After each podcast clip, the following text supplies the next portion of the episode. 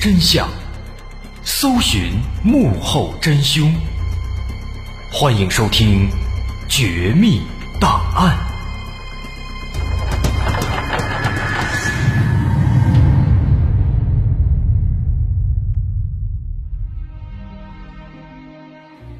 还原事实，探索真相。欢迎来到今天的《绝密档案》，我是大碗。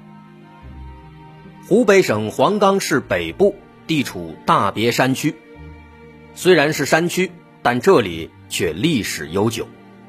据说曹操、朱元璋等人都曾在这里率领部队奋勇杀敌，在战争最激烈的时候，士兵流的血都汇聚成了小溪，顺着山涧流到了山脚的村子里。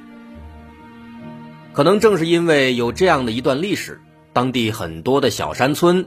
经常就会流传一些比较瘆人的传说，比如有村民会说，晚上经常听到在远处的山林里传来士兵打仗时刀剑碰撞的声音，甚至还有村民看到有疑似身穿盔甲、手持武器的影子在山间晃悠，大家都认为是当年死去的士兵又回来了。当然，现在我们知道。这些都是传说，姑且一听也就算了。不过，在步入二十一世纪以后，二零零一年，黄冈方高坪镇下辖的小山村里，却发生了一件怪事这件事让大家再次想起了那些灵异的传说。零一年四月十五日早上，住在村西头的吴老二睡醒以后。打开屋门，来到了院子里。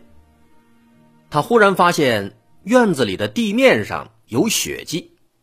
起初他以为是昨天在杀鸡的时候留下的，但是当他顺着血迹往前走了几步，却惊恐的发现，在自家的墙根底下竟然坐着一个死人。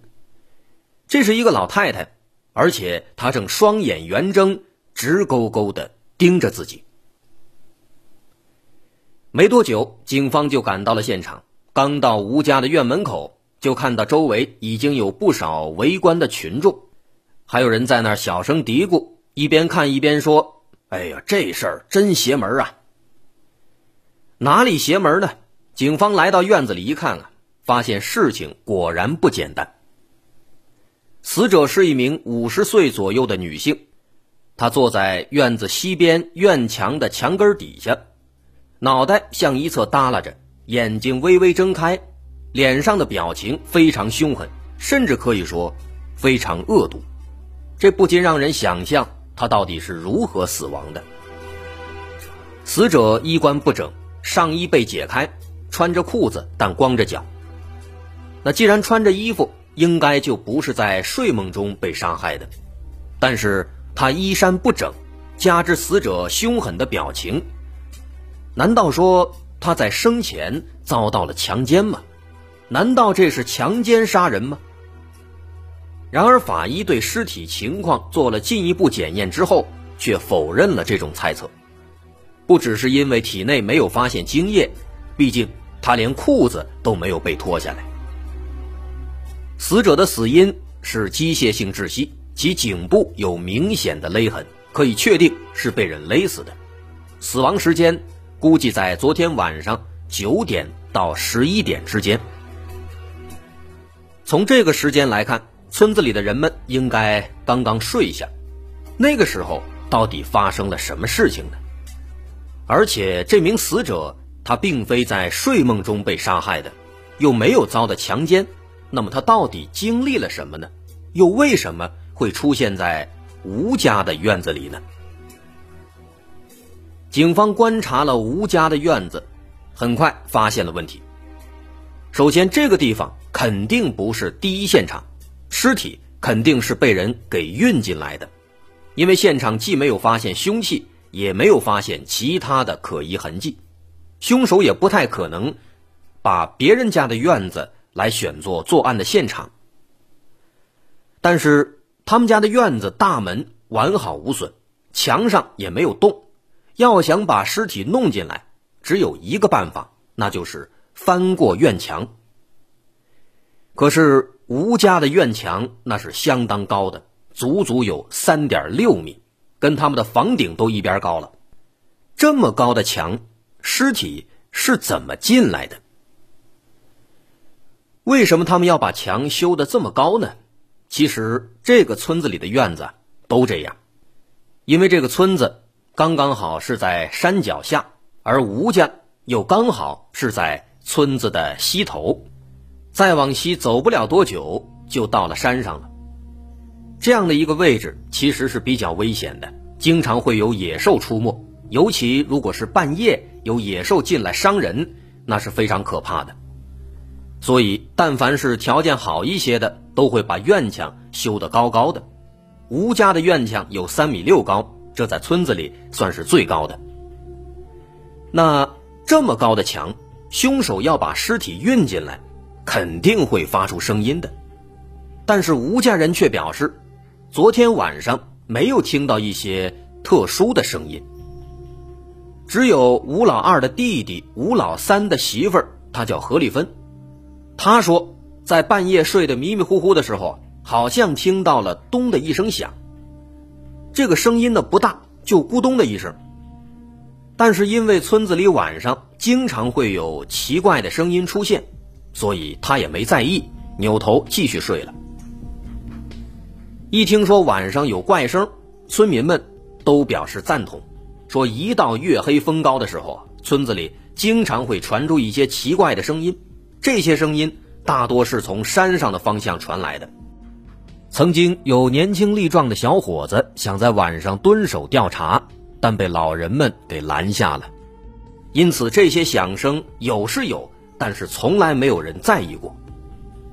那么，吴家院子里昨天晚上发出的响声，到底是不是尸体发出来的呢？这个还真不好说。但是警方心里清楚。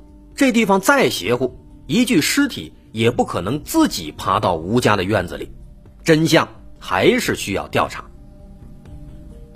既然吴家院子是完好无损的，家里又门窗紧闭，可尸体确确实实就在院子里，因此警方只能怀疑吴家人是不是有问题呢？他们家和死者之间是否有什么关系呢？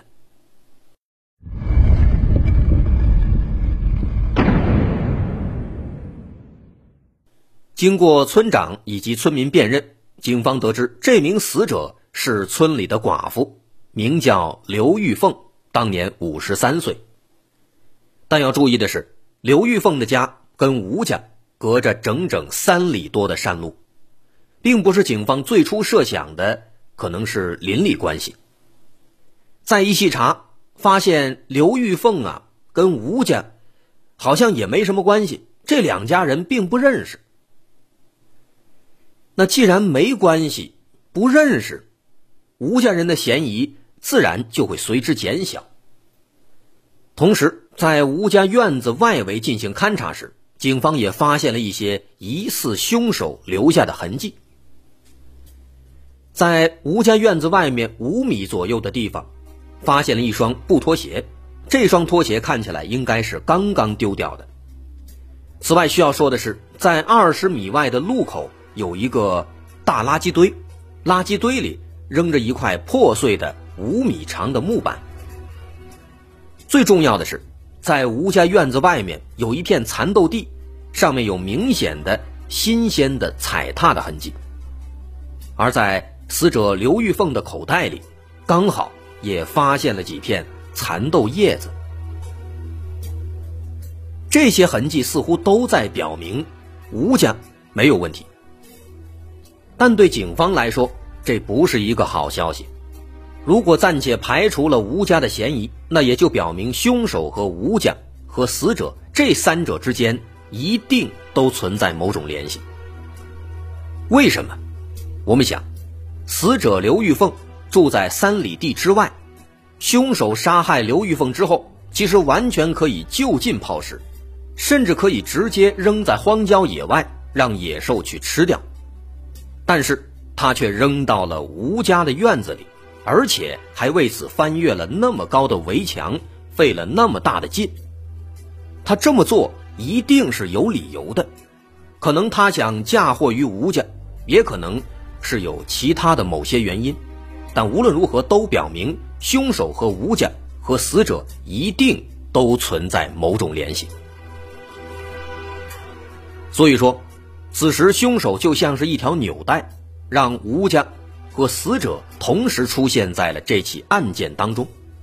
那么，这种关联关系究竟是什么呢？首先，警方开始调查梳理两家的社会关系。死者刘玉凤五十三岁，人老珠黄，因情被杀的可能性是非常小的。在勘察他家的时候，警方发现他家的东西极少，因为原本家里就他自己，人一死，家里的状态仍然还保持原样。柜子里只有几件衣服和几十块钱，桌子上还放着一些煮熟的蚕豆和两块吃剩的黑馍馍，除此之外一无所有。这种家境来看，图财的可能性也几乎为零。那么，不是因情所杀，不是因财所杀，如警方所猜测的，可能性最大的仍然是仇杀。找村民一打听，警方发现刘玉凤家的确是不太平。她其实刚刚守寡没多长时间，而她的丈夫和孩子。就极有可能是被人杀害的。刘玉凤的丈夫叫李旭平，他们原本还有两个儿子，可一年前的一个清晨，除了远在外地打工的小儿子不在家之外，她、她丈夫还有她的大儿子，忽然口吐白沫，昏迷不醒。好心的村民把他们送到医院抢救，除了刘玉凤最终捡了一条命，丈夫和大儿子。都不明不白的死了。后来，法医从他们的胃里检验出了毒鼠强的成分，但是他们并没有自杀的倾向，更没有不小心摄入的可能性，因此只能是被人投毒。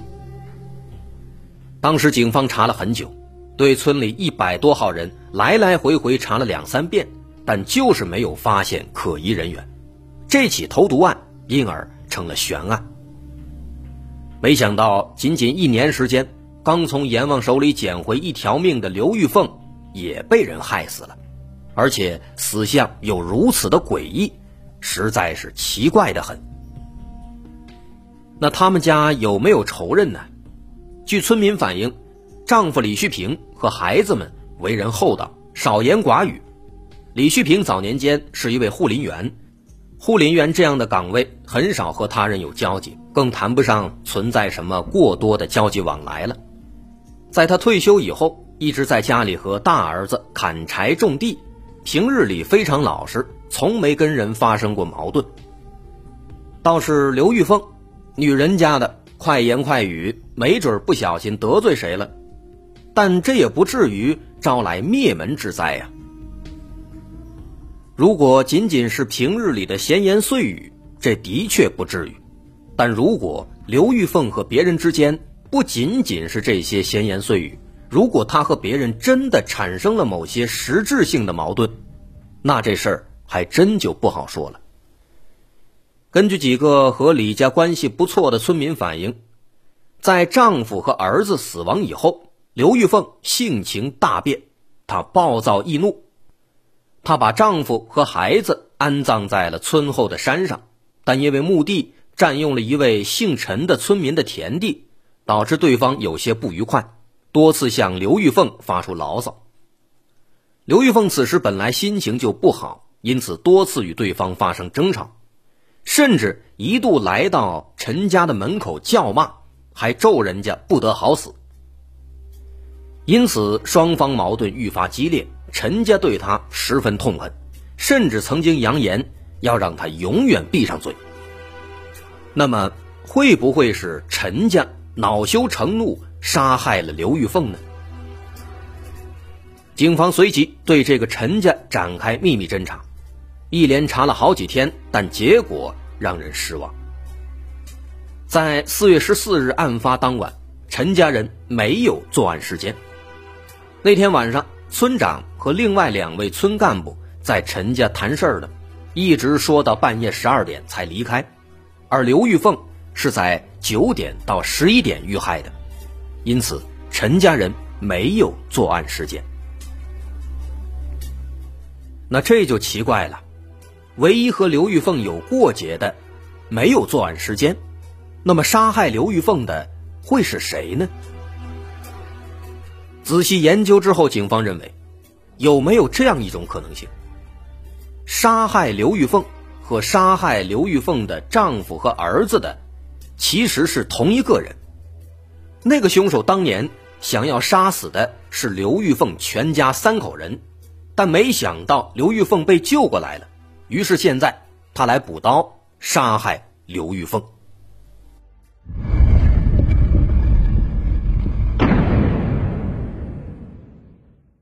如果这个思路是正确的，那么这个凶手就不一定是刘玉凤的仇人了，也有可能是她丈夫李旭平的仇人，或者是她儿子的仇人。但刚刚不是说了吗？她丈夫老实巴交，没有仇人啊。的确是这样，但是不要忘了，她丈夫以前是护林员，在那段工作经历中，虽然交际不多，但是有没有可能和其他人产生过矛盾呢？这一查发现，还真的有。几年前，李旭平还在做护林员的时候，有一次在山上。抓到了一个盗伐林木的村民，就住在他们村里，叫周家国。这个周家国呢，也就三十来岁，当时被抓以后非常生气，还把李旭平当场给打了一顿，而李旭平转头就把他举报了，而周家国因此受到了村里的处罚。这样的一个过节，虽然现在看来不算深，但好歹有了新的方向。于是，警方对周家国展开调查。这一查，发现周家国是一个惯犯，之前因为坑蒙拐骗被抓过三次了，属于那种大错不犯、小错不断的。不过，这个人呢，倒挺老实，问他什么说什么。而且在案发当晚，他其实也没有作案的时间。那天晚上，他们家发生了一件。很尴尬的事情，周家国正在家里歇着，但因为家里少了两百块钱，周家国的老母亲认为是被周家国偷偷拿去赌博了，于是可怜的周家国就被他妈妈打了一顿。这三十好几的人了，还被老娘打，这让周家国又难堪又尴尬又生气，于是就回屋跟媳妇儿睡觉去了。可没成想啊，在亲热的时候。他媳妇儿毫无兴致，不让碰，周家国更生气了，于是就起来把他媳妇儿打了一顿，接着夫妻俩就吵起来了。经核实，警方发现周家国没有说谎，案发当晚的确被他老娘打了，可能是为了出气，他回屋之后把他老婆也打了一顿，他老婆因为不堪忍受，摔门而出，跑下山去。沿路的村民都听到了他的哭喊声，都可以作证。